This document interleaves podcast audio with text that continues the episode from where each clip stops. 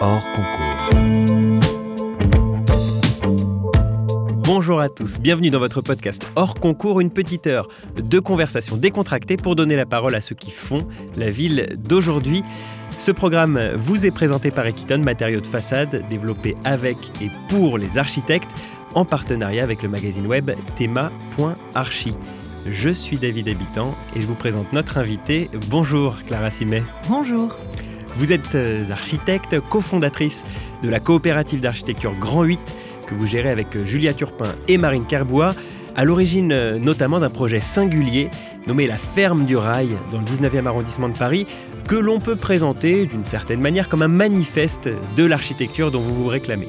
Une architecture écologique énergétiquement sobre et matériellement locale, une architecture très liée à son territoire par les acteurs qui la portent autant que par les besoins auxquels elle cherche à répondre, une architecture sociale qui favorise le lien entre les personnes qui l'habitent et entre eux et leurs voisins. Tous ces points qui convergent autour d'un terme que l'on peut vous entendre parfois utiliser. Il s'agit du CARE, une architecture du soin. Vous aurez sans doute l'occasion de nous en dire un petit peu plus. La ferme du rail pour continuer la présentation, c'est un lieu assez étonnant, accolé à la petite ceinture, donc l'ancien chemin de fer qui faisait le tour de Paris et qui est aujourd'hui une, agréable balade piétonne.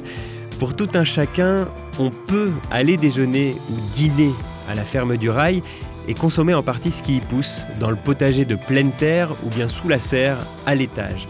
L'ensemble de toute cette agriculture urbaine étant récolté par des maraîchers en insertion qui habitent d'ailleurs le site.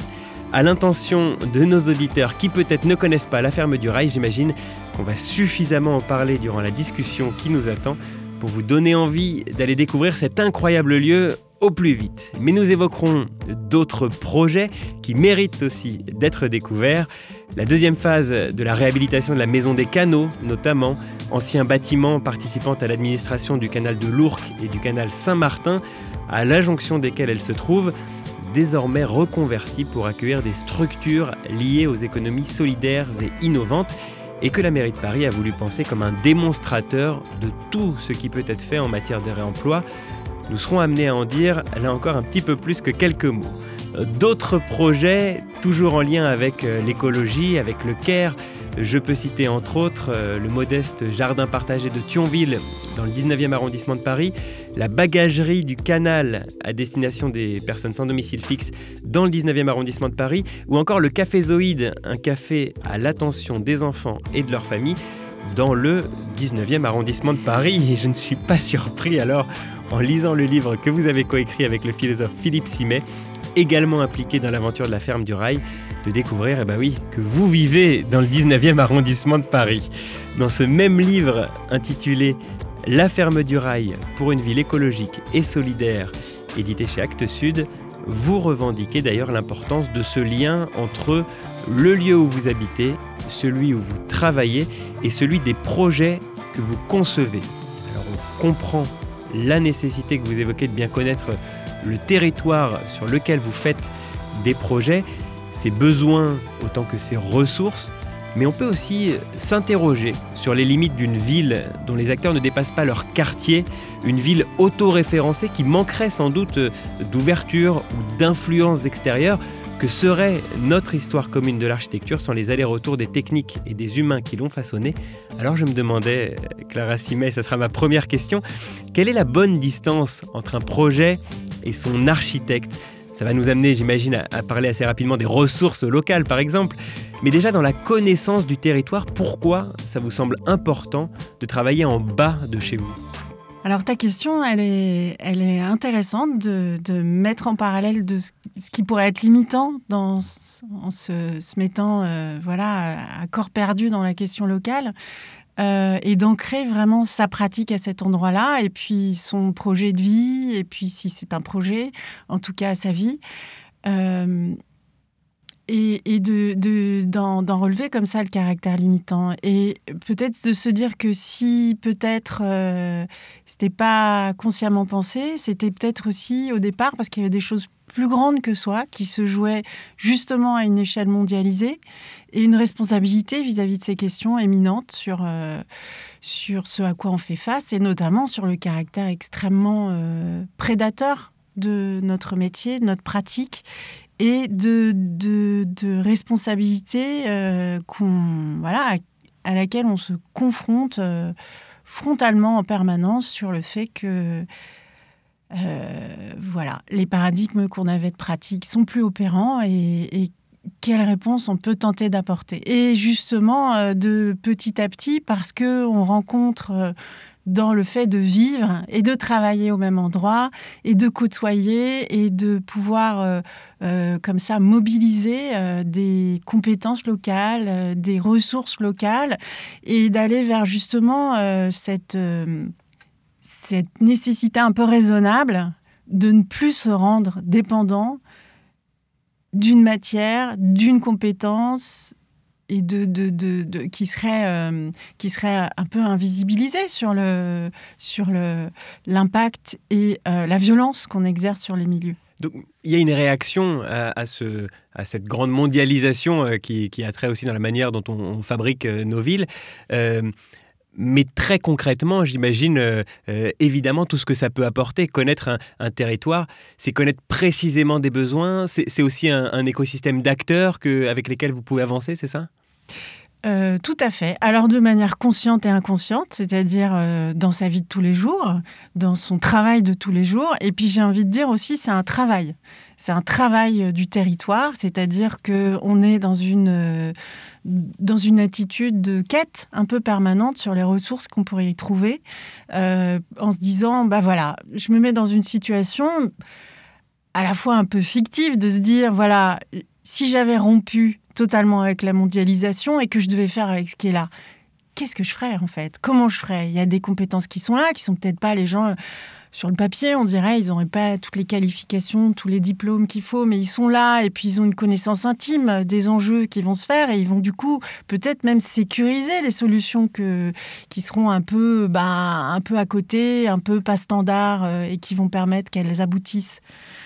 Euh, et puis, je vais aller partir à la cueillette de ce qui se trouve dans mon territoire en termes de matière. Et si je pars à cette cueillette, donc il y a cette pratique qu'on n'est évidemment pas les seuls à, avoir mis en place euh, dans, notre façon euh, quotidienne de travailler, sur le réemploi notamment, et puis le recours aux biosourcés. Ça, ça élargit aussi un peu votre champ. Euh, c'est-à-dire que quel est votre cercle d'action pour aller cueillir justement cette matière qui vont faire que vous allez la mettre en œuvre grâce aux compétences locales pour créer l'environnement humain qui va faire qu'on on va pouvoir avoir des lieux de partage et des lieux communs?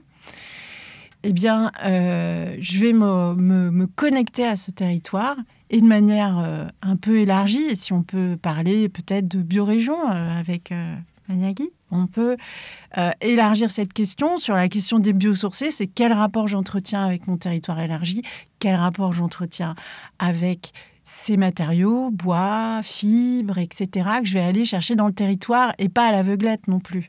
Mais si ce n'était que ces questions finalement assez pratiques dont on pourrait trouver des réponses euh, dans, un guide, euh, ça me fait penser, c'est l'occasion de le citer, vous, vous êtes souvent cité par euh, Ecopolis, cette association francilienne sur ces questions de, construction écologique, bah, ils, mettent à disposition de tous voilà, tout un tas de ressources pour répondre très concrètement bah, comment construire en en bois local en Ile-de-France, ce, genre de choses-là. Euh, il y a la question des besoins que vous évoquiez, qui peut être répondu aussi par euh, euh, directement la maîtrise d'ouvrage ou les assistants à maîtrise d'ouvrage. tout ça me, me fait m'interroger, c'est peut-être aussi pour, pour faire parler que, que j'essaye forcément de trouver le contre-pied, mais d'un côté, je comprends toutes les gouvernances qui s'intéressent à, réduire leur échelle. Euh, aujourd'hui, euh, la, politique, on le, voit à l'échelle de la politique nationale, combien de, compétences sont données euh, aux régions, aux, départements, combien les, communes aussi doivent avoir leur mot à dire dans tout un tas de, choix politiques. Pour ce qui est de l'architecture, je me demande vraiment de quelle manière c'est pas limitant de s'intéresser à son territoire. Alors je pense vraiment pas. Pourquoi? Bien, parce que en fait, la, question que tu poses, c'est la question de la réplicabilité, de la massification et de la scalabilité. En fait. Comment, euh, comment et, on est souvent renvoyé à cette question en fait dans notre pratique. comment ce qu'on va apprendre à un endroit va permettre, euh, voilà, de, répondre à une, question un peu plus largement, quoi? Alors il y a cette question qui est, qu'est-ce qu'on quel paradigme on pourrait tirer du processus quand on fait avec des gens localement, on invente un programme mm. et puis il trouve euh, bien son ancrage, il fonctionne, il va au bout. Euh, comment, euh, voilà, en mobilisant la matière localement, les compétences localement et, ayant cette pratique, voilà.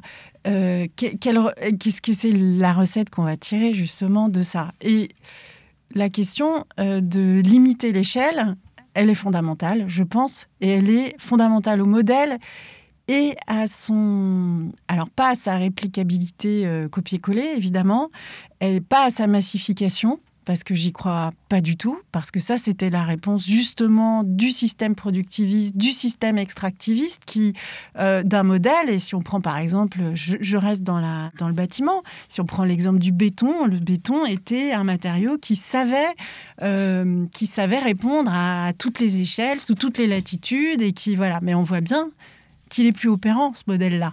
Et que et que et qu'on en connaît euh, toutes les, limites. Et, et, donc voilà. On est à cet endroit-là maintenant. Le fait de, penser que en fait la, la, bonne réponse, elle peut être apportée par des personnes qui ont une connaissance intime et contextuelle euh, de leur terrain euh, et de leur environnement, rend euh, les, les, projets beaucoup plus pérennes, les, les situations beaucoup plus euh, solides. Et on a aussi besoin dans ces situations, dans l'urgence à laquelle on, fait face, on a aussi besoin de cette, euh, de, voilà, de prendre soin les uns des autres. Tu parlais du care tout à l'heure, c'est-à-dire de créer des environnements dans lesquels la qualité de relation et la relation avec un grand R euh, se trouve, euh, se trouve préservée, portée, la qualité d'accueil se trouve portée. Et le fait de, justement ramener ça à une échelle, à une échelle locale, c'est-à-dire celle où dans la journée je vais pouvoir avoir un vis-à-vis avec avec, euh, celui à qui je m'adresse, avec celui avec qui j'échange de la matière. Je vais pouvoir aller euh, le matin euh, parler à l'artisan qui est à, à, portée de vélo ou de métro. Et puis l'après-midi, je vais pouvoir aller échanger avec le collectif qui va, qui va imaginer un espace. Donc, le fait de, vouloir une recette toute faite qui pourrait être réplicable à l'immense échelle, et c'est vrai aussi pour la question du réemploi, qui résiste à cette réplicabilité euh, systématique. Il se trouve que voilà, on a ce matériau à cet endroit avec cette personne qui va la transformer et euh, c'est ça qui va être la bonne réponse à cet endroit-là. Mais elle va plus être opérante à peut-être 20 km eh ben peut-être si on peut euh, donner quelques exemples très concrets euh, sur la ferme du rail. Hein. Voilà, je vous avais dit qu'on en parlerait, on en parlerait beaucoup sans doute au sein de notre discussion. Bah, dès maintenant, euh, disons un mot de la ferme du rail qui alors, je le citais comme projet manifeste. Vous m'avez dit juste avant, hors antenne, que peut-être que la Maison des Canaux, c'est encore plus manifeste finalement. Le, projet est venu après. et donc, peut-être que vous avez pu développer encore plus de choses. Vous allez nous le dire tout à l'heure. Mais euh, concernant cette question euh, de bien connaître son territoire euh, en tant qu'architecte, la ferme du rail, ça me semble vraiment un modèle. Est-ce que vous pouvez nous, raconter un petit peu l'histoire de vous, vos amis quasi voisins Comment est-ce que vous avez été amené à, mettre en œuvre ce projet? Déjà, alors si, j'en fais un récit individuel, le projet n'est pas venu comme ça. Ça fait 20 ans qu'on habite le quartier, qu'on est impliqué dans des associations locales. Alors à titre individuel et citoyen et pas du tout à titre, euh, au titre d'architecte. Enfin, pas pas du tout, parce qu'on avait travaillé euh, à, l'aménagement de quelques associations de quartier, notamment le Café Zoïde, qui était un lieu très important pour nous. Un café pour enfants qui, qui voilà, qui pratiquent l'accueil justement euh, des familles de, manière très spécifique. Mais, mais là, en tout cas, c'est plutôt euh, vous en tant que membre d'une AMAP, euh, c'est plutôt vous en tant que... voilà. C'est cette personne-là qui, qui, est à l'origine du. Ce qui rétrospectivement peut être revendiqué, c'est-à-dire que plutôt que d'être un professionnel dans son agence qui répondrait à une commande, on est là dans son milieu de vie et on est effectivement, j'étais euh, dans une AMAP euh, avec donc une distribution de légumes euh, en circuit court dans le quartier avec Mélanie Drevet qui est une amie proche et qui est paysagiste. Et puis Yves Reynaud, donc, qui était le patron en fait d'une entreprise d'insertion et d'une association d'insertion, donc qui avait vocation les deux structures de d'héberger des personnes qui viennent à la rue et de leur proposer du boulot. De, voilà, de, de, faire de la remobilisation des personnes à la fois euh, ben, par le logement et par le travail, enfin par l'hébergement et le logement dans le meilleur des cas. Euh, et de ces échanges-là, en fait, euh, voilà. Et puis la ville de Paris euh, lance ce concours, Réinventer Paris. Il faut pas oublier la dimension politique qui peut être salutaire et dont on a éminemment besoin, auquel le local, mais on a aussi besoin d'une volonté politique à l'échelle nationale, mondiale et municipale. En un mot, réinventer Paris, c'est la ville de Paris qui met à disposition des terrains en disant ben, euh, mettez en place euh, des groupements avec euh, le, le, financeur, l'architecte, l'usager et, et, proposez-nous le projet tout fait et on va choisir celui qui sera le mieux pour chacun des sites. Et c'est comme ça que sur ce site de la Petite Ceinture dans le 19e arrondissement de Paris, votre projet est sélectionné voilà, avec toute l'équipe que vous avez organisée. Voilà, ensuite d'autres compétences se sont jointes à nous. On a été en chercher un peu plus loin aussi euh, pour, euh, pour la question agricole, notamment, puisque c'est donc la vocation de la ferme, euh, l'agriculture urbaine. Et donc, voilà, au centre du projet, ce qu'on voulait, c'est qu'il y ait la question du travail. Le travail, hébergement et accueil ouvert sur le quartier. Et d'avoir ces, ces, trois piliers-là fondamentaux sur, sur la programmation pour les personnes les plus précarisées, mais aussi avec l'idée de se dire que si une architecture, elle sait donner une place à ces personnes, eh bien, euh, elle sait accueillir de manière plus universelle, ce qui vaudra pour le plus, euh, le plus fragile d'entre nous, vaudra pour tous. Et c'est un peu ça aussi l'entrée dans la question du care. C'est aussi de se pencher sur cette question et donc de se dire que la question architecturale, ne vient pas sans la question sociale. Et je dirais même que dans notre cas, elle est souvent première. C'est-à-dire qu'on est beaucoup impliqué dans la question des, programmations, sur toutes les programmations sur lesquelles on travaille. On est très en amont, en fait, euh, très très souvent. Et on est à bâtir, en fait, souvent le programme, à réinterroger le besoin des personnes qui viennent à nous euh, ou vers lesquelles on va euh, et qui sont impliqués eux-mêmes dans la question sociale. Et en ce sens, on comprend bien, effectivement, euh, l'importance que vous évoquez de, la, connaissance du territoire. C'est que à partir du moment où l'architecte n'est pas uniquement euh, celui qui va euh, concevoir un projet selon une commande toute faite, à partir du moment où l'architecte donc est celui qui participe à, donner les grandes lignes de ce que doit, ce qui doit être mis, en place ici, eh bien oui, forcément, la connaissance du territoire devient plus importante, si ce n'est nécessaire. Qu'est-ce qu'il en est de cette connaissance du territoire euh, Ensuite, une fois que le projet se met en place, est-ce que vous êtes sollicité aussi pour le faire évoluer ou, euh, pour euh, donner, émettre des avis sur ce qui s'y passe? Alors, alors, on a encore plein de liens avec, avec la ferme du rail. D'abord parce que l'agence, elle est, elle est mitoyenne de, de, la ferme, donc on est vraiment tout collé encore. Euh, on y vient, euh, on y vient aussi euh, manger simplement. Parce que c'est parce que c'est plutôt bon. Hein. Je, je, le dis en connaissance de cause, c'est vrai qu'on y mange bien le midi, le soir. Le cadre est quand même très agréable aussi, faut le dire. Hein et, que la ferme, elle est, elle est le support de plein d'échanges euh, locaux. Euh, et elle héberge un peu comme ça en coucou pas mal d'autres structures. Donc les jardins partagés font des semis dans la, dans la serre. Et puis il y a aussi cet amable La Mauvaise Herbe qui fait sa distribution là. Donc j'y viens euh, tous les samedis. Et puis il y a toute cette question de la maintenance qui est fondamentale et, euh, qui, a pris une, une, tournure tout à fait euh, nouvelle sur la question de la durabilité, du rapport qu'on va entretenir. Euh, est-ce qu'on est dans des transformations brutales ou peut-être dans d'autres continuités dans le temps où on va petit à petit prendre soin des choses justement et valoriser aussi ces petits gestes qui font que les choses... durent plus longtemps sont, et pas seulement en fait voilà, et, valoriser aussi tous ces soins de nettoyage, d'entretien et, tous ces gestes-là. vous avez un mot à dire là-dessus, pardon Ou c'est pour le coup c'est autonome, l'équipe qui gère le lieu euh, sait quoi faire en matière de maintenance euh, et de, pour accompagner le bâtiment? Alors en fait, comme ils, vivent sur place, c'est aussi euh, très, très ancré dans leur pratique, c'est-à-dire qu'ils viennent de la, de la psychothérapie institutionnelle. c'est un peu le, le, fondement de leur philosophie. Les les personnes qui sont hébergées, c'est aussi les personnes qui vont prendre soin de leur lieu, qui vont participer à toutes les tâches, comme les éducateurs vont participer à toutes les tâches au même titre. Donc il y a aussi cette, euh, euh, cette dimension-là où, où, je, je suis euh, responsable de mon lieu, j'en suis pleinement habitant, parce qu'aussi je suis concernée par, par ce qui lui arrive. Euh, et, donc, euh, et donc non, j'interviens pas au quotidien. Mais par contre, on est, euh, on est observant, on regarde comment elle vit et tout ça. Et puis il y a aussi qu'on on a beaucoup reçu à la ferme des groupes euh, de personnes de tout horizon, des enfants, des gens du monde professionnel, des étrangers, puisqu'elle a eu un prix euh, euh, européen. voilà. Et donc, à divers titres, on a reçu énormément de gens, beaucoup, beaucoup. On a fait énormément de visites. Donc, ça a été un lieu de passage et un lieu du coup pédagogique, une dimension comme ça.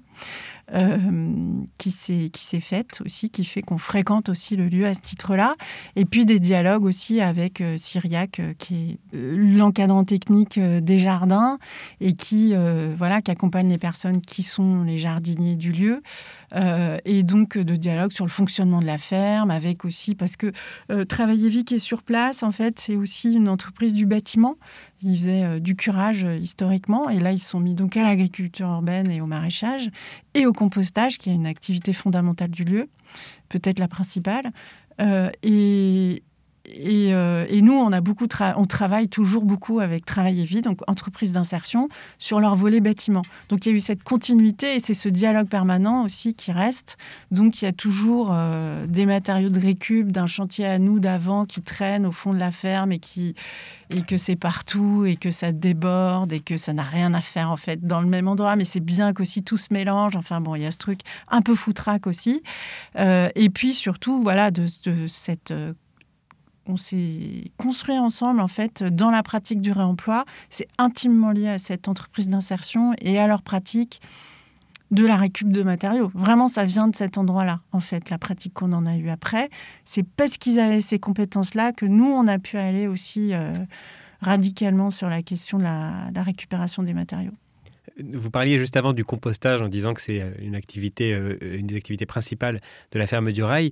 Euh, chronologiquement, si je ne dis pas de bêtises, c'était même la première activité, puisque avant même que le bâtiment n'existe, vous aviez déjà mis en place du compostage en, montant une équipe qui allait récupérer des déchets alimentaires dans les restaurants voisins pour les acheminer euh, vers euh, des agriculteurs qui pouvaient euh, en avoir besoin. Avec le marché sur l'eau, oui, qui est un transporteur fluvial sur le canal de Lourdes, qui était tout près. Alors, j'ai pas personnellement, hein, c'est Travail et Vie qui avait mis ça en place.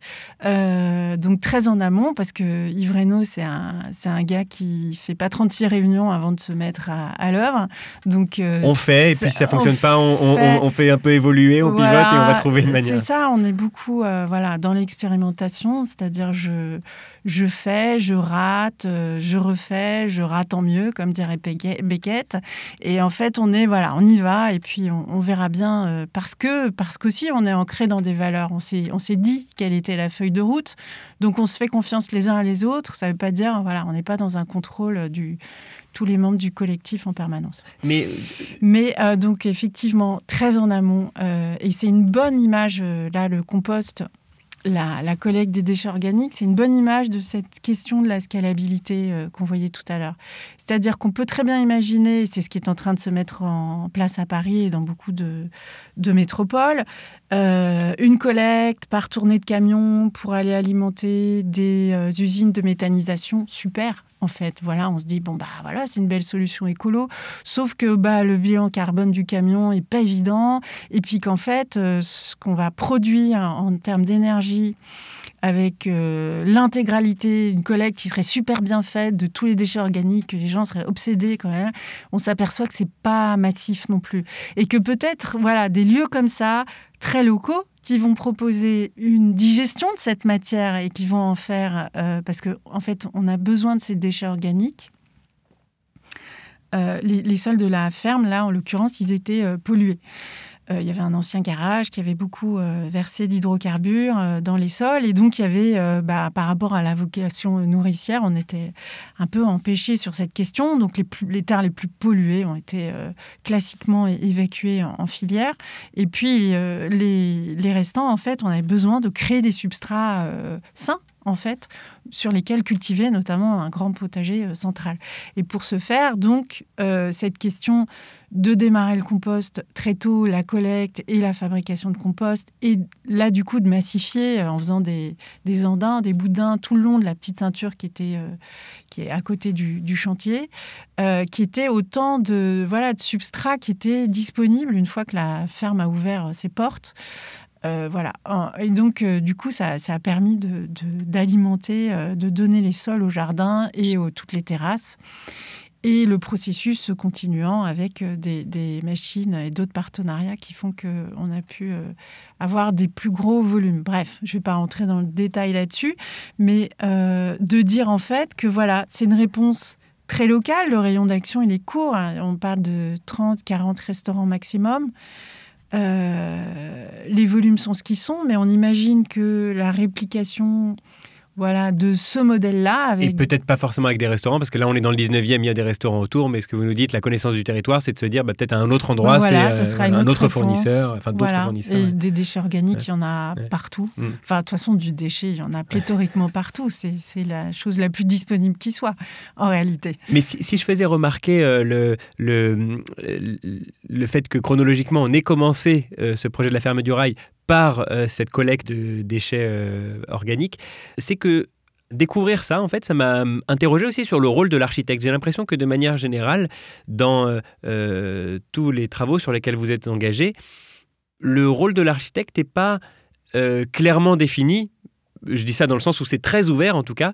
Euh, et là, typiquement, sur cette question de collecte de biodéchets euh, dans le quartier, ça, aurait presque pu faire un, projet à part entière. Euh, d'une certaine manière, en fait, j'ai l'impression que selon les projets sur lesquels vous êtes sollicité, eh bien, parfois, vous, vous, pourriez proposer des réponses qui ne seraient que logistiques. Alors d'abord, je ne crois pas à une réponse absolue et permanente à qu'est-ce que c'est que l'architecture, fondamentalement pas, alors, on, a, on s'est un peu défini comme, euh, voilà, comme porter l'idée d'une architecture de la relation, dans le sens où, euh, et, je, placerais, euh, je placerais le fait d'être un, acteur de l'économie locale, ça rejoint la question de la logistique aussi, ça rejoint la question d'être concerné par tous les échanges de matières, et, Dieu sait s'il y en a dans le bâtiment, et d'argent, et, et de valeur, et de et, de, la question du travail aussi qui est centrale, euh, et donc surtout la question d'être euh, pleinement dans une économie euh, et responsable aussi en grande partie de, l'orientation qu'elle va prendre, d'une économie sociale, solidaire, d'un autre, d'une autre nature, et d'être concerné par tout ce que va impliquer, alors à la fois pour les lieux de vie, qui va fabriquer ces lieux de vie aussi, et, effectivement, bah, tout ce qui va faire qu'on va pouvoir réintroduire justement cette question du travail en ville, euh, donner aussi euh, une richesse au territoire, ne pas être dans des réponses monospécifiques, c'est-à-dire que du service dans Paris et que du service euh, à destination des touristes, que, que la question marchande, que la question est d'amener justement cette richesse où l'habitat, la question du commerce, la question de, de la production en ville, toutes ces questions-là vont être intimement liées aussi et comment euh, la question culturelle vient croiser aussi ces questions-là. Bon, bref, toutes ces complexités-là, euh, je pense que euh, l'architecte, il peut en, par l'accompagnement et par la conscience qu'il a aussi des enjeux qui se jouent derrière ça, donc avec un engagement politique sur cette question euh, euh, qui doit être, à mon sens, euh, assez radical, mais en même temps dans une posture où il va sans cesse composer et recomposer surtout, puisque aujourd'hui il faut recomposer. Et cette vision de l'architecture et donc des architectes, est-ce qu'elle peut suffire à, concevoir toute la ville qu'on a autour de nous, ou alors on a parfois euh, des projets qui sortiraient un peu de cette définition. Euh, je, précise ma question. Euh, la ferme du rail, c'est un, projet magnifique et nécessaire à la ville. on peut imaginer de la même manière concevoir du logement, concevoir une école. Est-ce que la ville peut n'être faite que de ça ou alors on a la, ville, c'est aussi un grand stade qui demanderait une logistique tout autre et, qui nous ferait sortir de, cette manière d'envisager l'architecture? c'est un grand lycée aussi. C'est voilà tout un tas de, bâtiments qui ne pourraient pas être euh, conçus euh, par ce fonctionnement-là. Alors, d'abord, le gros de la production architecturale aujourd'hui, euh, c'est pas les c'est pas les espaces communs, c'est pas la commande publique, bah, c'est une architecture spéculative. Donc voilà, sur, euh, sur la question euh, du logement, du bureau, euh, ça reste quand même la production majeure en ce qui concerne la production neuve. Et ça, on peut y répondre de cette manière-là? Et ça, en tout cas, enfin, je veux dire, pardon, quand la commande est posée, oui, voilà, ça. quand la commande est, posée correctement, c'est-à-dire que justement, les, les, ceux qui adressent la commande euh, ne se place pas euh, du point de vue d'une espèce de mobilisation et de représentation du capital sous forme de, de, montagnes de béton, euh, si je grossis le trait. Et si voilà, leur finalité n'est pas la suivante et que de manière cosmétique, ils vont pas parler d'habitat, d'habitat et de logement. voilà. Bon, donc si on se place à cet endroit-là, oui, effectivement.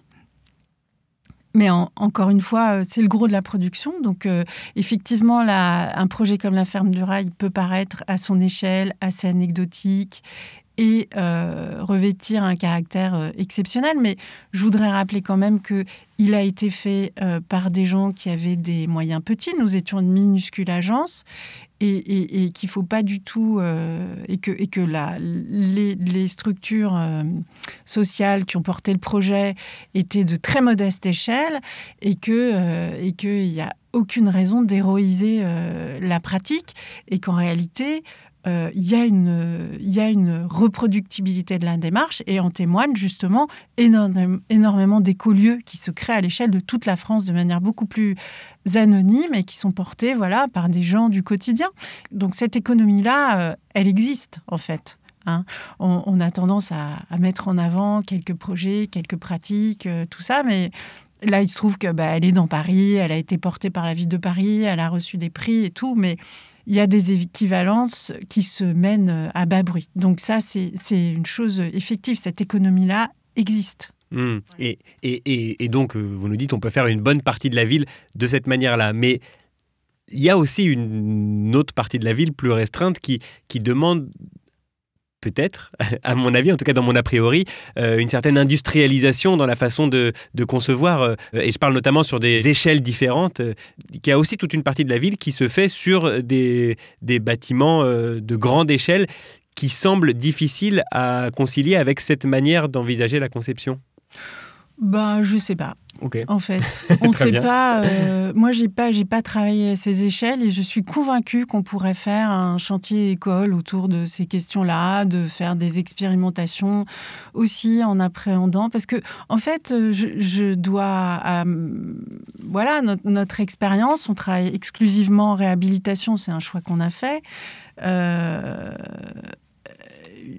je veux dire, il s'est pas trouvé un sujet pour lequel alors, il y a des échecs, hein, euh, je ne dis pas que toutes les solutions aboutissent, mais il ne s'est pas trouvé un sujet où on ne pouvait pas aller euh, amener cette, question de l'économie locale, de la, frugalité des matériaux. Elle peut se poser et pas forcément avec une réponse exclusivement industrielle. Et ça rejoint la question de la scalabilité. Je ne pense pas. Et je pense aussi que sur les enjeux qui, auxquels on fait face, je veux dire, le tout béton ne peut plus être une réponse. Enfin, c'est dit de façon simple, mais ça n'est plus possible en fait. C'est juste ça en réalité. C'est que ça n'est pas possible. Alors si on inverse en fait l'administration de la preuve, si on dit voilà, bah, toi tu me dis qu'à cette échelle-là, bah, qu'est-ce que tu peux faire? Alors là, tu es totalement incompétent. Hmm. Est-ce que tout ce que tu as à proposer, c'est du green béton? Est-ce qu'il n'y a pas quelque chose de plus intéressant à proposer? Et, et, et, et, euh, et, sur le réemploi, par exemple, il y a eu des grandes échelles. Récupérer ce que l'industrie a déjà produit, notamment là, on a des hangars entiers. Je veux dire, là, on est dans la grande échelle. Et ça, on sait le faire. On sait, on sait voilà, la charpente métallique, elle sait se démonter, se remonter. On l'a expérimenté. On l'a fait à une échelle qui était relativement modeste, mais rien n'empêche la grande échelle. Mais, rien. Mais, mais, c'est vrai que... C'est une affaire de choix. En fait, là, on est tous face à des choix. On les fait, on les fait pas. Et ça, c'est... Et ok, il y a des lobbies, c'est difficile. Oui, c'est difficile. Mais... mais en fait, on n'a pas vraiment le choix. Mais, mais pour l'instant, euh, et je vous souhaite que ça dure, mais pour l'instant, quand je regarde votre production, je suis étonné, agréablement surpris de voir qu'effectivement ça fonctionne. C'est-à-dire que j'ai l'impression que euh, euh, c'est un défi à chaque fois une, commande et, on, et on avance avec, enfin, et vous avancez avec des commandes différentes, avec des défis différents et à chaque fois vous arrivez à proposer une réponse à ces commandes sans rien changer de vos convictions et, de votre manière de fonctionner sur des projets, somme toute, assez différents les uns des autres. Oui, oui, alors ça, par contre, on revendique, et c'est le grand plaisir euh, de l'architecte, c'est de, voilà d'aller dans des mondes euh, différents. C'est aussi le fait de travailler à cette échelle du quartier, c'est-à-dire que bah une fois que vous avez fait une ferme, vous n'allez pas en faire 40 quoi. Et donc euh, bah, un autre besoin, la bagagerie pour des personnes à la rue, un lieu culturel spécifiquement pour pour des personnes qui ne se reconnaissaient pas dans l'offre culturelle institutionnelle du quartier euh, et qui, voilà qui voulaient quelque chose qui était plus à leur image, qui sont issus des quartiers euh, populaires euh, plus populaires du 19e. et ça c'est marrant, c'est une prise de conscience qui est un peu récente se donner comme ça des, des, feuilles de route un peu, euh, un peu absurdes finalement. Hein. En fait, on va se donner, euh, c'est Richard Scoffier qui disait qu'on était un peu des loulipots comme ça, à se dire, euh, voilà, moi je vais écrire mon roman sans eux, et, et ça n'a, bon, là, il se trouve que ça a un peu de sens par rapport aux enjeux climatiques, mais... se dire voilà, je me donne ça comme feuille de route et si je me dis que je dérange pas, est-ce que si je le pousse à fond, Qu'est-ce qui va m'arriver en fait? C'est superbe, je ne connaissais pas cette citation de, Richard Scoffier, mais ça me semble tellement juste. Vous vous donnez des contraintes euh, vraiment complexes et vous arrivez à, y répondre à chaque fois. Et, la réponse possible, c'est d'abord parce qu'il y a une, euh, une amitié très forte entre nous trois, Julia, Marine et moi, qui nous donne beaucoup de force. Très honnêtement, il y a, ça qui, donne beaucoup de courage. Et, l'autre question, c'est que tous ces projets, on n'est jamais seul euh, dans, ces arbitrages, et c'est ça fait l'objet d'énormément de, de recomposition, euh, comme dirait Bruno Latour. Le, fait de dire que voilà, on va renégocier, rediscuter, et tout et en fait, il n'y a pas d'a priori aussi. C'est-à-dire qu'on s'est donné deux, trois grandes règles celle justement de ne plus aller construire en neuf, qui donne un cadre en fait et qui donne un chemin, et celle aussi de ne plus travailler pour euh, justement ceux qui, font euh, spéculation autour de l'idée de créer un environnement humain, et de toujours mettre la question sociale au, centre euh, à la fois de qui va habiter le lieu et à la fois de qui va le concevoir, dans quelle économie, qui ça va mobiliser, qui ça va former. La question de la formation, elle est centrale aussi. Bon, bref, tous ces trucs-là, ils, ne sont, ils ne sont possibles que parce que justement, euh, on, s'adresse à des maîtrises d'ouvrage qui sont déjà engagées dans la question sociale. Et pour eux, aller sur la question écologique vient de manière presque naturelle, en fait et travailler pour euh, d'autres. Euh, à l'instant, vous expliquez, euh, voilà, choisir aussi les projets sur lesquels vous travaillez. ça veut dire que vous ne croyez pas à la possibilité de changer les choses de l'intérieur, c'est-à-dire entendre une commande qui est tout à fait aux antipodes de ce en quoi vous croyez, mais réussir par toute petite touche à la faire évoluer? En vous disant que il vaut mieux que ce soit vous qui le fassiez de la meilleure manière plutôt que le voisin qui le bah, fait en fonçant droit dans le mur. Ça, c'est une question qu'on s'est beaucoup posée. Est-ce qu'on va, on a été sollicité pour construire dans des AC, euh, tout ça? Euh, bah, on n'y est pas allé. Aussi, en fait, c'est un double truc. C'est euh, euh, je, pensais euh, l'autre jour, euh, Claudia Schiffer, elle sortait pas de son lit à moins qu'on lui propose un million pour aller faire un shooting. Bah, en fait, nous, ça nous gonfle, quoi, en fait. C'est juste qu'on a un sentiment de dégoût en participant. On a commencé un peu des, travaux comme ça, où on faisait des faisabilités pour les promoteurs. Et on voyait bien que l'enjeu, il n'était pas au bon endroit, qu'on ne situait pas les questions comme il fallait, et du coup que le dialogue prenait pas, en fait. Et bon, alors, je fais par ailleurs un, travail de plaidoyer euh, un peu intense parce que je suis beaucoup intervenue dans des conférences, dans des tables rondes, dans des voilà. Donc ça, ce job, je l'ai fait et je le continue. Et puis c'est un peu ce qu'on fait aujourd'hui. bien sûr, c'est ce qu'on fait. Donc ça, voilà, là. Puis il y a l'enseignement aussi. Euh, donc j'enseigne depuis euh, cette année. Et puis il y a la formation. je fais, je mène une formation avec Ecopolis et la Scope de Rive en sur euh, aller à la pratique du réemploi, maîtrise d'ouvrage et, architecte. Donc voilà, ces casquettes-là. Euh, on fait un travail aussi de ce qu'on appellerait euh, d'assistant à maîtrise d'ouvrage, mais pour des structures issues de l'économie sociale et solidaire, avec l'idée qu'avant, on faisait de manière un peu bénévole, en fait, l'accompagnement des structures pour définir leurs besoins. Et donc maintenant, voilà, elles comprennent très bien d'ailleurs qu'on a besoin de bouffer aussi et qu'on accompagne euh, sur la définition des besoins, d'essayer de comprendre. C'est souvent des structures qui existent depuis longtemps, comme par exemple euh, la Fondation Primo Levi qui s'occupe de personnes euh, torturées, donc un, lieu de soins. Voilà, donc ce travail-là d'accompagnement, on le fait, et aussi pour accompagner sur le très long terme et dès l'initial, d'être bien imprégné aussi de ces enjeux-là. Et voilà. Mais par contre, euh, on, se rend bien compte qu'en fait, on n'arrive pas à y aller et que, ça ne. Et voilà, et puis d'autres le feront très bien, enfin, sûrement. Et puis l'idée d'être celui qui va minimiser la casse. Euh, je sais pas en fait. Non mais disons que vous avez suffisamment à faire euh, sans avoir à, vous poser ces questions-là et que, et que tout ce travail aussi d'influence, il peut permettre de faire école et, ce, qui, ce qui pourrait, ce qui est une manière aussi de faire changer le système. Et, que moi en fait, là où on est ok d'aller de, d'aller au charbon c'est sur le fait que la filière euh, des matériaux locaux, elle n'est elle est pas encore euh, mûre, clairement. Et elle demande. Donc il faut faire du projet pour euh, la, la non, non, mais elle demande un engagement d'aller chercher mm. l'origine du matériau, de s'occuper de logistique, d'aller soi-même chercher du carrelage, de voir comment on le transforme, d'essayer des trucs à l'agence, de faire des prototypes, toute cette question-là. Ok, elle n'est pas mûre, mais on y va quand même. Ça, c'est ok. Mais par contre, l'économie capitaliste, elle n'est pas mûre pour passer à ces sujets-là. Moi, je laisse le job à d'autres, là, pour l'instant, sur ces questions-là, et voilà. Et alors, euh, on, a, enfin, vous avez un tout petit peu évoqué la question euh, budgétaire, mais euh, elle, est, elle, est, elle, est, elle est très importante euh, aujourd'hui. On parle de, filières qui se structurent, on parle d'une évolution des manières euh, de, concevoir. J'imagine que ça change aussi la question du financement. Comment ça tient à la ferme du rail euh, C'est pas évident de, rentabiliser une telle structure La première question économique, c'est celle du foncier. Voilà, pour ce, type d'ouvrage et puis pour tous ceux qui, qui, cherchent, voilà, qui sont justement pas dans cette économie-là dont je parlais.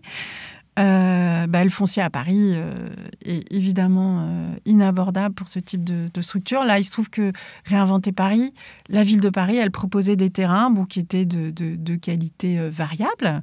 En fait, souvent des bâtiments voilà, qui n'avaient pas trouvé preneur quand même. Hein. C'était un peu là, c'était pas une poubelle ce, ce, celui-là parce qu'il avait un environnement super bucolique, il y avait la petite ceinture, voilà, un environnement très chouette, mais en réalité, dans son sol, il y avait les déchets du monde. quoi. C'était le, fin bout de, justement de cette économie mourante euh, d'un garage qui avait foutu des carcasses et des trucs, et il y avait un petit substrat vert dessus qui faisait que... bon. Euh, donc cette question du foncier, en tout cas, elle, a été répondue par Réinventer Paris. Et alors la ville, elle proposait l'achat justement à des promoteurs qui ont répondu euh, ah sur d'autres terrains. Et ici, euh, on a pu négocier et ils ont accepté que ce soit un bail. Et un bail à long terme. C'était ouvert dans les conditions du concours ou c'est vraiment vous qui arrivez avec cette proposition-là? Nous, on a un super projet à proposer, par contre, ça ne rentrera pas dans vos conditions. Parce que la ville, elle expérimentait un truc. Hein. C'était quand même la première, la toute première version de tous les appels à projets qui sont... a appelé les réinventés. Souvent. Les réinventés, et puis de tous les, ce qu'on appelle les amis, euh, les appels à manifestation d'intérêt, qui ont fait des petits partout en France, partout dans le monde. Donc ils ont, ils ont quand même fait un truc, c'était un coup de Missica à ce moment-là. Jean-Louis Missica, qui était l'adjoint à l'époque à l'urbanisme, voilà. à l'architecture urbanisme. Avec des visées qui n'étaient pas super sociales, hein, d'ailleurs. L'innovation, c'était plutôt tech qui était visée, mais voilà, euh, n'empêche que euh, des fois, il y a le politique, l'intention politique qui rencontre euh, d'autres questions, d'autres enjeux locaux. Et donc, ils ont, ils ont ouvert voilà la question c'était au moment de la négociation et notamment le fait de faire un bail très long parce que parce qu'il y a y a beaucoup de voilà de, collectivités qui sont propriétaires de fonciers qui veulent se lancer un peu dans ces appels à projets pour porter aussi euh, ces tiers-lieux, ces économies locales, blablabla, eh bien, euh, proposent des, bails souvent trop courts parce qu'ils ont un peu peur de s'engager sur une mandature, euh, de, voilà, de, perdre la main sur le sol. Là, c'est un bail de combien de temps? 50 ans. Donc 50 ans, ça laisse le temps de voir venir financièrement, vis-à-vis des banques, vis-à-vis voilà, de l'emprunt, d'un retour sur investissement. C'est-à-dire que voilà, on est avec des structures qui peuvent payer des loyers, là c'est le modèle, modeste et pas pour ce qui concerne le restaurant, mais euh, les entreprises d'insertion et, euh, et, le centre d'hébergement. Euh, et du coup, euh, bah, ça veut dire que, vous voyez, euh, le, le, montage immobilier, il est comme ça. J'investis, il faut que j'ai un retour sur investissement sur un temps de prêt. Et, ben donc, plus le prêt, plus le, temps de bail est, court, et plus je dois avoir un, retour sur investissement rapide, plus il faut que je bourre tout ce qui se passe. bien sûr. Alors, voilà, pour la question du, du, du, foncier, effectivement. C'est une bonne manière de répondre. Mais, mais pour la suite, voilà, voilà une ferme urbaine qui contient restaurant qui. Euh, et ensuite, c'est Frédéric Le Prêtre euh, qui s'est chargé pour l'ensemble des structures euh, de, de porter, d'aller chercher sous par sous, en fait, le montage. Donc, ce qui s'est passé, c'est que pour le logement, eh bien, il y a eu un financement public classique. En fait, on est centre d'hébergement en France à, son, à son financement, voilà, municipal. Euh, État et région. Pareil pour les logements étudiants, euh, il y a cinq logements étudiants, euh, c'est la même chose. Donc tout ce qui était... Et voilà, c'était la première pierre financière qui a donné la base pour le reste, parce qu'en revanche, tout ce qui est production en ville, c'est extrêmement difficile de trouver des financements publics. Ça n'existe pour ainsi dire pas. On en a trouvé un à la dernière minute qui était le plan d'investissement d'avenir. Mais sinon, c'était beaucoup de l'emprunt, de l'apport propre des structures et puis du don euh, aussi euh, de, particuliers et beaucoup de fondations aussi qui ont participé à ce financement-là. Donc la moitié du budget finalement est, est, montée comme ça pour créer donc c'est tous les surfaces de travail, le hangar, euh, les vestiaires, tout ça, le resto et la serre. Voilà pour le montage. Et sur la question euh, de cette question comptable avec euh, Philippe, donc euh, Philippe Simet avec lequel mon, compagnon, mari, amour de ma vie, et avec qui on partage énormément sur ces, toutes ces questions au quotidien, sur cette question, il est beaucoup investi dans la question de l'écologie urbaine en tant qu'enseignant et en tant qu'auteur. Je, je, précise qu'il est philosophe et qu'il s'intéresse particulièrement euh, à ces questions de, des autres manières d'habiter et donc de construire. Et donc, on a écrit ce livre sur, euh, sur la ferme du rail pour rendre compte aussi a posteriori, c'est vrai, parce qu'avant, on était dans le fer et le nez dans le guidon. Et euh, même si on a écrit et on a un peu énoncé autant, au moment du concours ce qu'on allait faire, euh, ben c'est jamais le, regard rétrospectif, évidemment, euh, sur plein de choses, il vous permet de vous dire Ah ben en fait, j'étais là. J'étais à cet endroit-là et je m'en rendais pas compte. Et j'avais un petit guide comme ça. Alors, je l'ai dit tout à l'heure, le fait qu'il y ait des gens hyper euh, ancrés dans leur mission sociale nous a énormément servi de guide à nous, en fait. On a beaucoup appris comme ça en tant qu'architecte. Voilà. Mais sur la question comptable, c'est aussi cette idée bah, voilà, que le PIB, ça suffit plus euh, pour, euh, pour rendre compte euh, et que voilà, on est comptable de bien d'autres choses. Et, que, et comme dit Philippe, justement, pour le citer, il y a la grande et la petite addition. Donc la, la, petite addition, bah, c'est ce qu'a coûté la ferme. Elle n'est pas, elle pas spécialement donnée au mètre carré, mais bon, elle avait aussi beaucoup de contraintes. On est pollution, accessibilité, beaucoup de travail social, euh, essentiellement des entreprises d'insertion et, de formation euh, impliquées dans la mise en œuvre. Euh, mais la grande addition, on l'imagine. Mais la grande addition, elle est sociale, elle est santé, elle est bien sûr sur les milieux, quand on va extraire, et les impacts à l'échelle mondiale des matériaux qu'on va mobiliser de manière totalement invisibilisée et voilà, dont on s'abstrait de penser sans arrêt. Mais, mais c'est très intéressant cette dissociation, la petite addition et la grande addition. Et, évidemment que cette grande addition, c'est une dette qu'on a tous, voilà, en, en habitant nos milieux, ben, ben, on se doit aussi de participer à, réduire nos empreintes écologiques, à améliorer effectivement les questions sociales.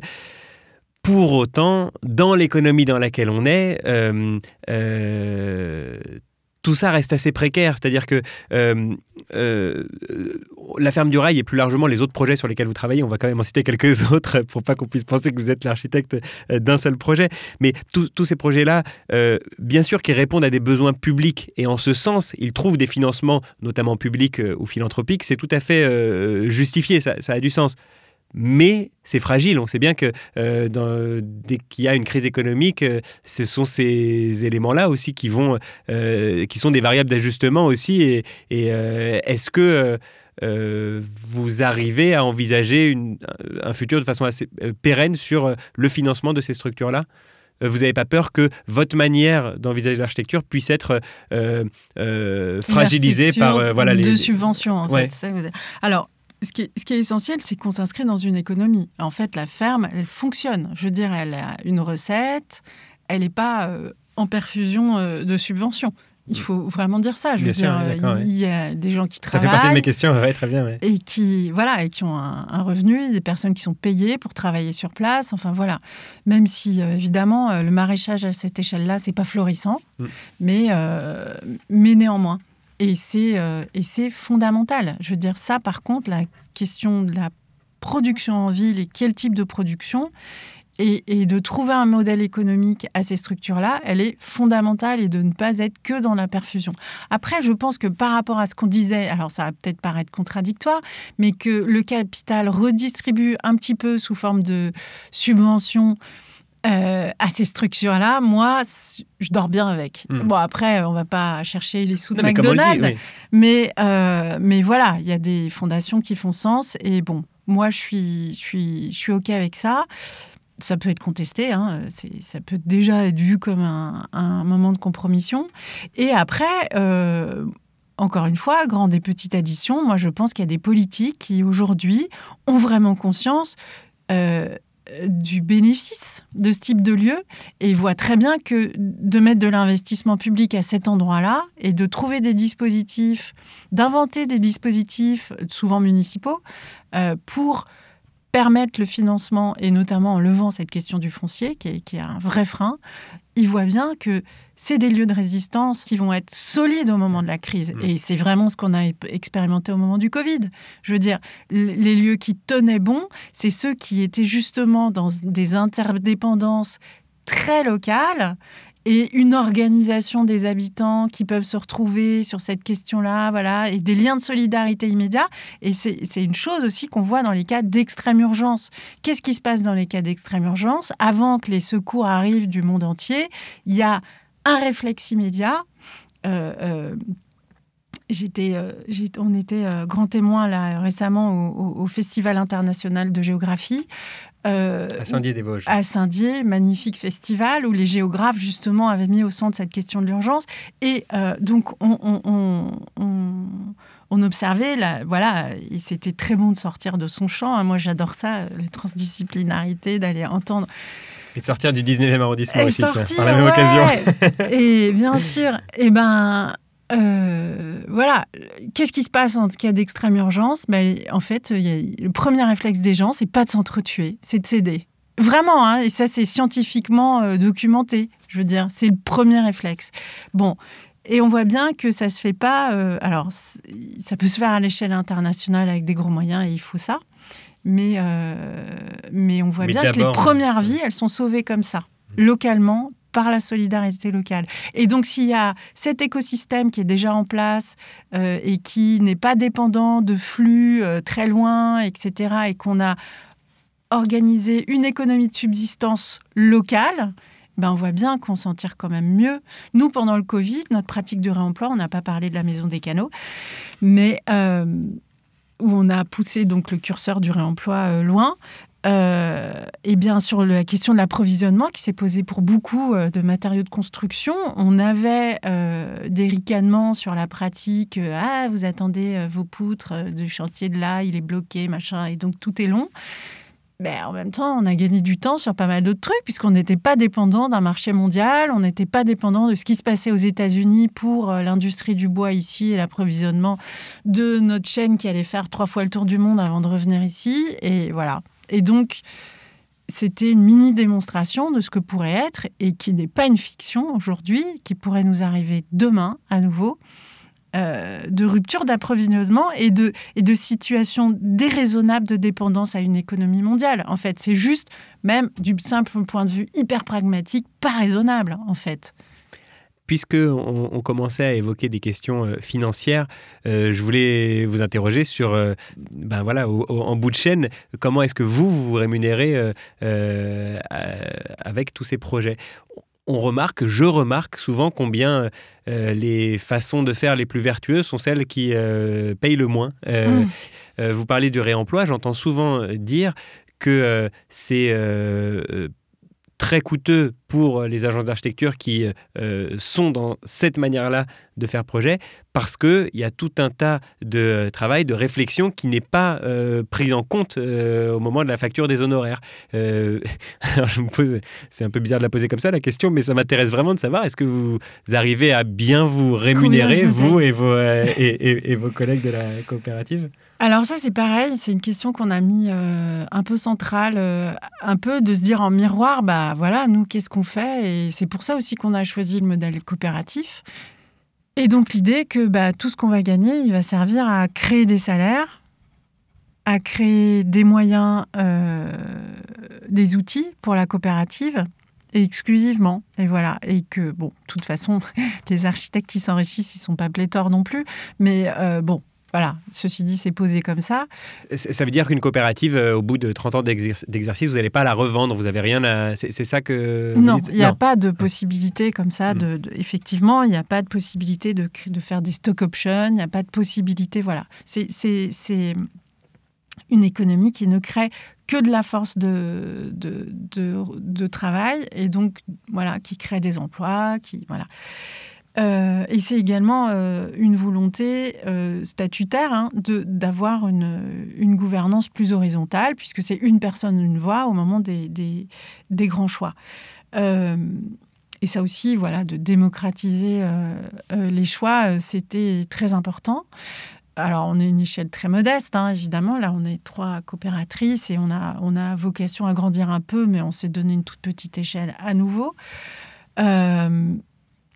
Et, donc, euh, l'idée de se payer justement était vachement importante au début. Et dès le début, là, on l'a créé en 2018. Nous, Julia et moi, euh, ben, on avait déjà, euh, on avait quel âge? 45 ans à peu près. Et donc, on n'était pas des jeunes architectes sortant de l'école prêts à à tout prix, euh, alors ça pourrait être un choix militant, mais en fait non, on avait des familles, on n'avait pas envie de tout sacrifier euh, pour la cause. Du on, tout. on peut parler d'un choix militant inverse, enfin je veux dire, euh, je, je ouais, de prendre soin de soi. Voilà, exactement, bien oui, sûr. Oui, tout à fait. Bah, parce que sinon, en fait, c'est toutes les autres économies qui s'enrichissent et, et, dans un cadre plus vertueux, ben, on se retrouve. Donc il y avait nous, puis il y a Marine aussi qui vient d'une autre génération, qui elle sortait de l'école, elle était stagiaire au moment où on faisait la ferme, et puis elle est devenue coopératrice très vite à, la fin de ses études et qui, elle, vient d'une génération où bah, le truc de la position militante, ok, mais on sacrifie pas toute sa vie non plus à son travail. Et ça, c'était plus, c'était pas envisageable. Et donc, ces garde-fous-là, moi, j'ai tendance à dériver un peu, j'avoue, euh, sur le trop, trop, trop. Euh, de travail et que ça prenne trop de place. Et heureusement, euh, je suis bien surveillée. Euh, mais, mais voilà, d'avoir un rapport sain aussi à cette question aussi parce que, comment dire, une, distance, je sais pas, un peu, un peu saine aussi par rapport à toutes ces questions. Et, de ne pas se rendre fragile aussi. Une responsabilité, là, à nouveau, vis-à-vis des structures pour lesquelles on travaille, des engagements locaux qu'on a pris avec, euh, avec des tas d'artisans, euh, j'en ai pas parlé beaucoup, mais avec, euh, par la prescription, on on va aussi euh, voilà, euh, participer modestement à l'économie locale. Euh, on a des engagements vis-à-vis des, maîtrises d'ouvrage pour lesquelles on travaille. Se mettre en fragilité nous-mêmes, c'est pas pas responsable. Mais alors comment est-ce que vous faites Est-ce que est-ce que c'est de la négociation permanente? Est-ce que ça implique de faire des choix? Est-ce que c'est aussi bien sensibiliser vos clients à voilà au besoin de payer le prix juste sur la euh, que vous leur offrez? Ouais, euh, ça, implique aussi d'avoir un travail un peu analytique aussi sur les expériences passées, ce qu'il ne faut pas reproduire. Ça, euh, ça implique aussi des outils de, gestion. Hein. Ça veut dire qu'on s'est aussi, on est sorti un peu de l'artisanat. On a fait appel à des gens qui, qui, nous ont créé des outils pour essayer d'analyser le temps qu'on passe, où est-ce qu'on n'est pas rentable et c'est ok parce que on a choisi de pas l'être à cet endroit-là. Et puis un projet qui va mieux payer. Alors par contre, on a mis la limite que projet qui va mieux payer, ça ne veut pas dire qu'on va faire des projets qui nous ressemblent pas. J'attends votre tour à la défense, effectivement. Voilà, parce qu'il y a des gens, qui il y a des agences qui ont fait ce choix, ce choix de montage, d'avoir des projets ultra militants, euh, là, et puis à côté pour faire bouffer, parce que euh, ils ont euh, courageusement choisi une échelle où il y a beaucoup de salariés, il faut faire manger tout le monde à la fin du mois et c'est une lourde responsabilité, et ben, des projets qui sont moins vertueux, qui vont financer euh, voilà, des, expérimentations et des démonstrateurs. Donc on n'a pas fait ce choix-là, du coup on reste à une échelle assez modeste. Et puis oui, voilà, c'est une, négociation. Euh, et donc on est à des salaires euh, moyens, qui sont certainement pas là, nous, Julia et moi, on approche de la cinquantaine, pas ceux qu'un architecte pourrait prétendre euh, euh, à, nos âges, mais suffisant pour vivre et euh, correctement. Et, voilà. Et, je vais prendre, je vais regarder le verre à moitié vide, mais, mais ça reste tout de même un petit peu fragile si on se dit que, bah voilà, on peut pas à l'approche de la cinquantaine vivre bien, vraiment bien avec toutes ces, toutes ces ambitions-là voilà, d'un travail vertueux. Et en plus, en face, je me dis aussi que peut-être que tous les, euh, euh, toutes les, euh, tous les clients ne peuvent pas non plus vous solliciter parce que, enfin voilà, enfin on peut imaginer aussi tout un tas de structures qui, qui qui n'ont pas les moyens. Ouais. Ouais, bah oui, mais ça on adapte. Je veux dire, on travaille aussi pour des gens qui n'auraient pas les moyens. On fait attention de ne de, de pas voilà, de pas manger notre chapeau. Mais donc on est vigilant, quoi. On essaye de, de, programmer voilà, encore une fois, pour sécuriser les projets dans l'intérêt du projet, parce que ce qui est intéressant, ce qui nous porte, c'est le projet. Euh, et, et, mais encore une fois, on a, on a des salaires corrects. Je ne sais pas s'il faut parler de, de précisément dessous, mais ça va. Enfin, je veux dire, c'est pas du tout. Euh, on n'est pas au SMIC. Il y a des structures qui ont fait ces choix-là. Euh, je me souviens, euh, Atelier 5, qui a, fait une autre coopérative qui fait du l'habitat participatif. Eux, ils sont tous au SMIC. y compris le fondateur. voilà. Donc ça, c'est des choix. là, on n'est pas là. Hein. On est donc non, ça va. Bon, on arrive, on arrive bientôt à la, fin de notre discussion et, un rapide mot, puisqu'on parlait d'Atelier 5 et que votre coopérative s'appelle Grand 8. Qu'est-ce que c'est que tous ces chiffres? Alors, parce que je ne vous ai pas tellement lu ou entendu sur le sujet, j'imagine que le 8, c'est un peu le signe de l'infini aussi, du, de la circularité, du réemploi. Oui, c'est ça, c'est la circularité. Oui, je ne sais pas, puis c'est le manège. C'est de faire ah bah ensemble un truc euh, un peu dingue. Voilà. il ne faut pas y chercher trop longtemps de signification. Et, si on regarde dans, dans votre euh, biographie, on, en parlait juste avant en antenne, vous, vous me disiez que euh, c'était bien euh, ce format de, podcast parce que ça sortait un peu d'une interview purement biographique. Et ben voilà, je, je, je, vous ai tendu un piège pour en arriver là. mais Grand 8, c'est arrivé après une vingtaine d'années d'exercice, un petit peu moins dans votre parcours, quand on regarde, vous êtes diplômé, si je ne dis pas de bêtises, en 2000. Euh, vous travaillez 4 ans euh, à l'agence de Christian de Villers euh, avant de monter votre structure. Clara Simet Architecture, puis seulement ces dernières années, vous montez la coopérative Grand 8. Qu'est-ce que vous pouvez nous dire de cette évolution 4 ans en agence, puis votre propre agence avec votre nom à vous, puis la coopérative C'est la société qui évolue et qui vous amène à vous poser des questions ou alors, ou alors c'est voilà, juste toujours le même engagement mais qui prend des, des formes différentes? Alors, en fait, si je regarde rétrospectivement, tout était déjà là, mais je me le disais pas.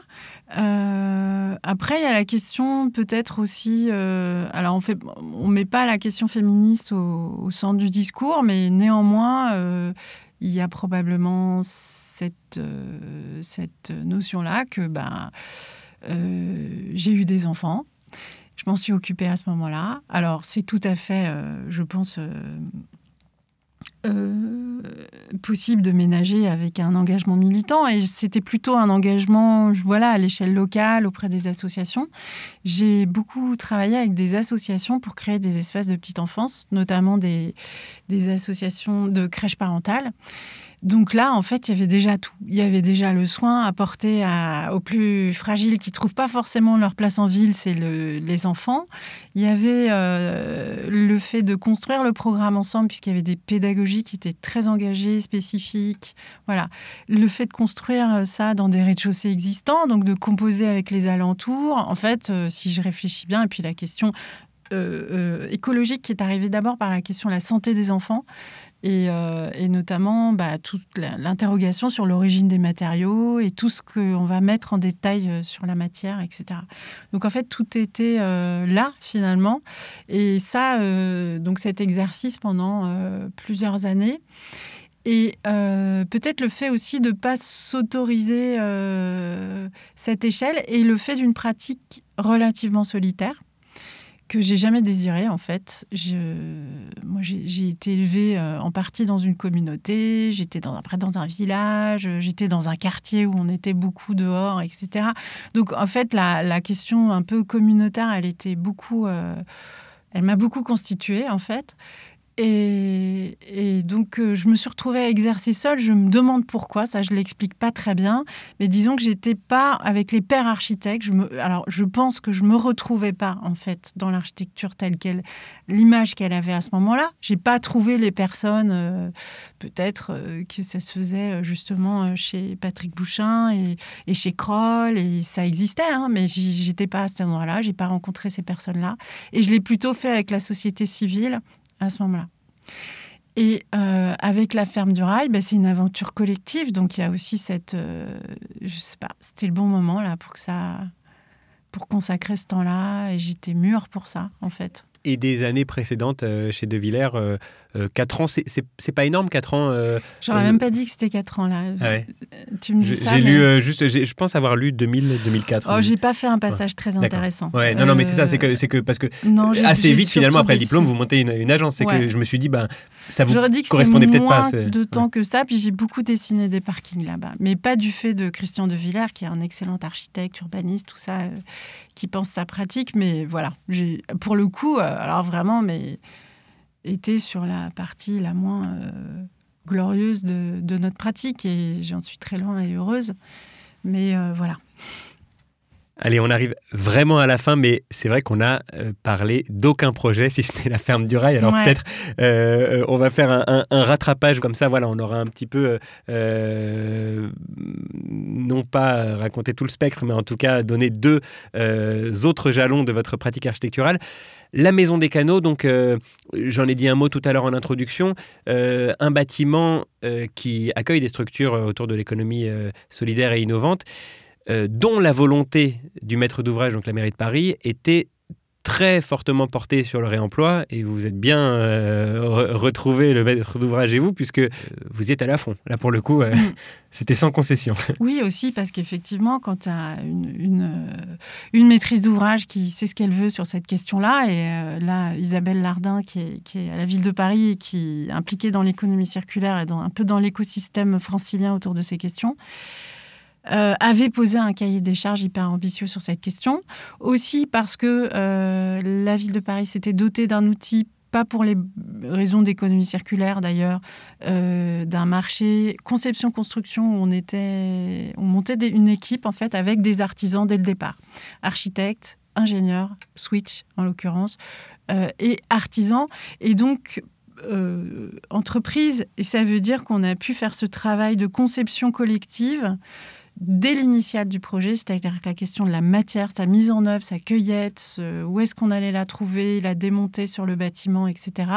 On a pu la travailler et la concevoir jusque dans le moindre détail de euh, tous ensemble. C'est marrant, euh, petite parenthèse, mais le, on est sur un marché de conception-réalisation, c'est comme ça qu'on dit ou pas? Parce ça, ça me fait penser à, un des outils les plus, euh, voilà, le vrai outil capitaliste de voilà le gros Bouygues qui va prendre tout un chantier bah et, ça peut amener au pire de l'architecture. Dans le montage, c'est l'architecte qui était mandataire, c'était nous, et donc on était un peu à l'orchestration justement de chaque ouvrage. C'est-à-dire qu'on a, on était garant d'une unité, d'un dialogue avec les usagers. On était en chantier, euh, en chantier habité. Hein. Les canaux n'ont pas cessé de fonctionner pendant qu'on était là, qu'on a fait tous ces travaux.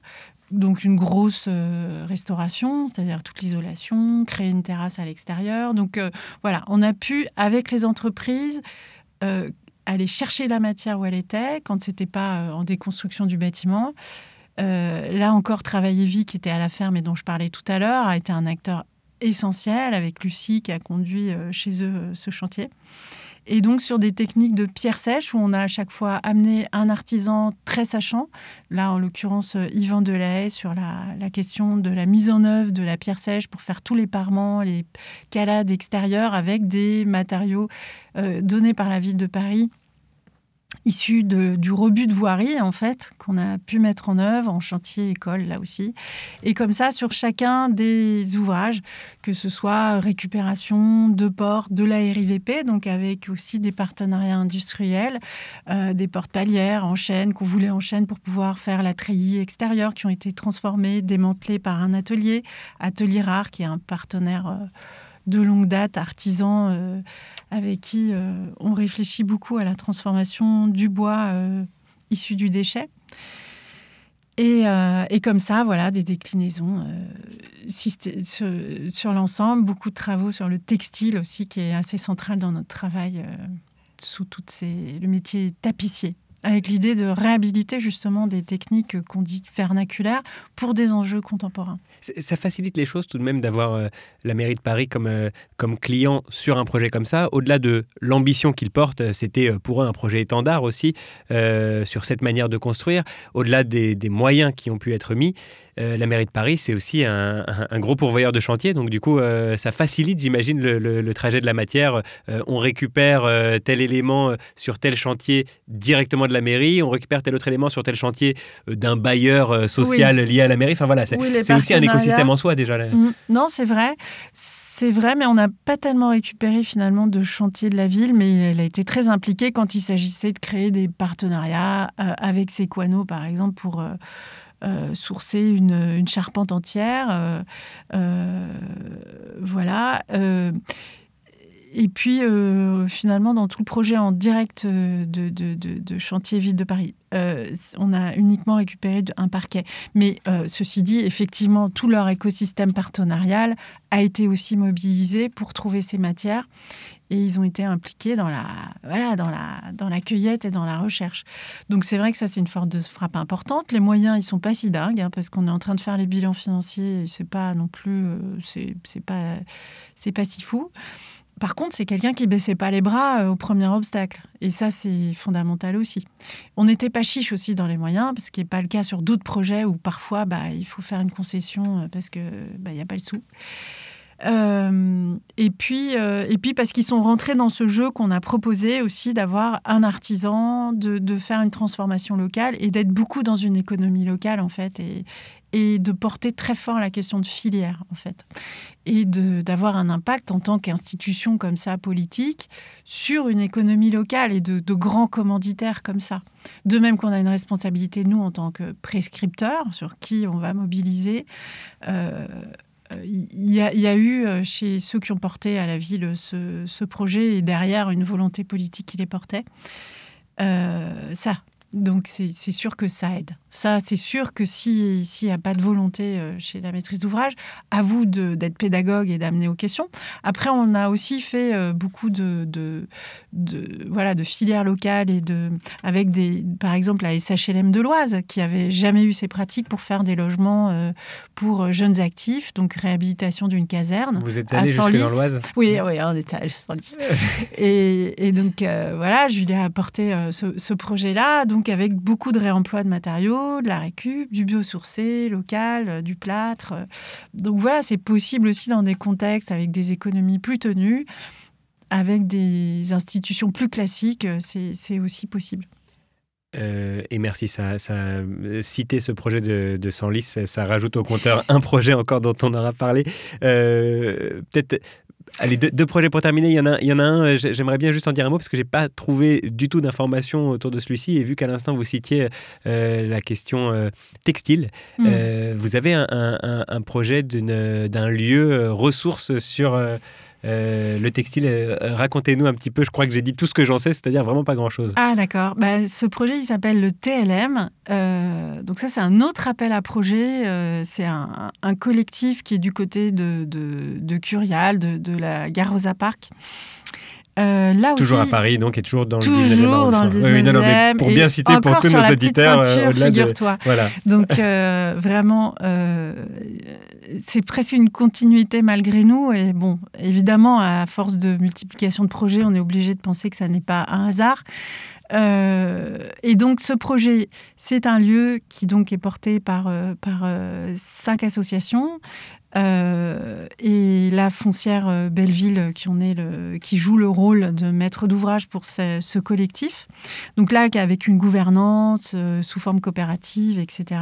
Donc c'est un lieu culturel, d'une part, avec une partie du bâtiment qui, fait, qui fait en tout 800 mètres carrés, une partie du bâtiment qui est dédiée à une proposition culturelle pour des habitants euh, du 19e arrondissement, donc qui sont euh, un quartier euh, très populaire, très vivant, très riche en termes de propositions culturelles associatives, mais pas de lieu de référence.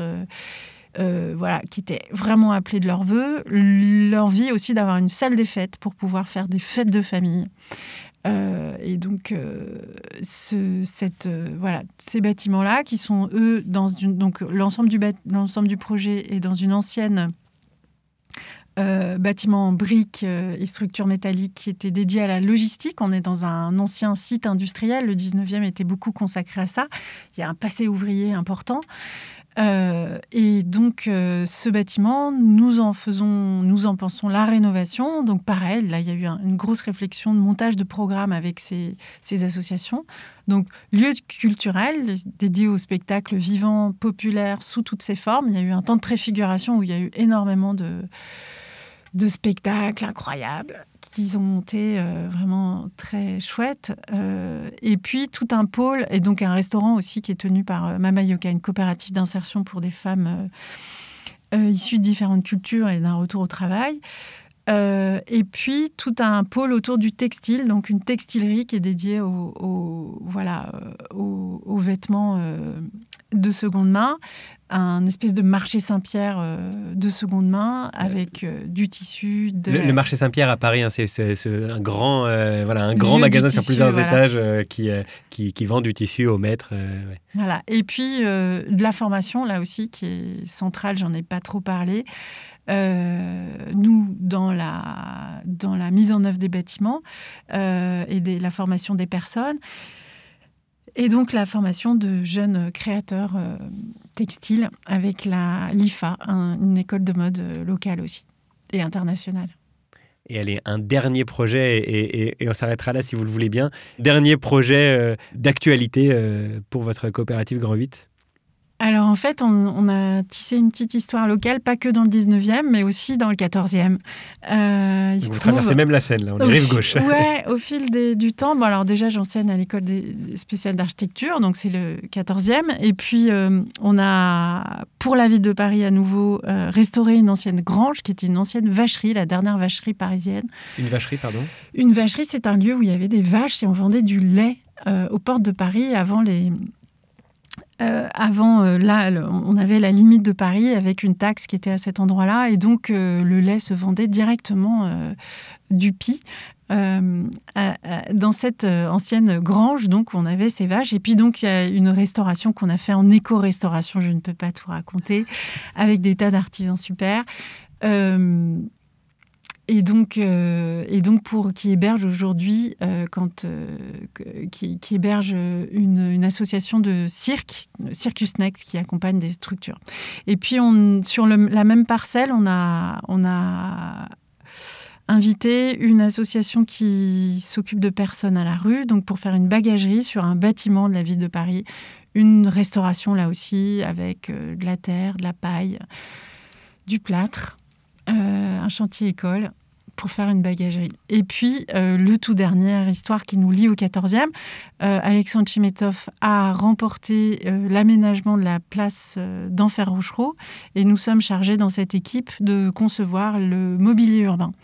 Et donc là, tout un travail qui commence sur, bah, dans l'économie parisienne, comment créer le mobilier urbain avec ces paradigmes-là. Ben voilà, et c'est bien de, terminer par là, puisque euh, effectivement, ça ouvre un petit peu aussi le champ euh, des projets euh, sur lesquels vous travaillez avec cette coopérative Grand 8 que vous avez cofondée avec Julia Turpin, rejointe ensuite par Marine Kerboua. Merci beaucoup Clara Simet pour cette Merci beaucoup. longue, longue, longue discussion. On en avait des choses à dire. En tout cas, j'espère que ça sera pour nos auditeurs aussi inspirant que ça a été pour moi. Et, voilà encore une manière de parler d'architecture qui s'ajoute à toutes les autres auxquelles on a pu donner la parole jusque-là dans ces différents épisodes de concours et, je suis vraiment ravi d'avoir pu euh, évoquer tous ces sujets avec vous. Merci encore euh, Clara Simet, merci à Marie Crabier qui m'a aidé à préparer cette émission et merci à Nathan Stib du studio Minimi d'en avoir assuré l'enregistrement. Merci enfin à vous de nous avoir suivis. Hors concours, Les architectes se racontent, un podcast présenté par Equiton, matériaux de façade développés avec et pour les architectes en partenariat avec le média thema.archi. À retrouver sur toutes les plateformes de podcast. Vous tapez hors concours dans votre moteur de recherche et je vous invite ensuite à vous abonner pour être tenu informé des prochaines diffusions. À très bientôt pour d'autres discussions avec d'autres architectes. Portez-vous bien. Salut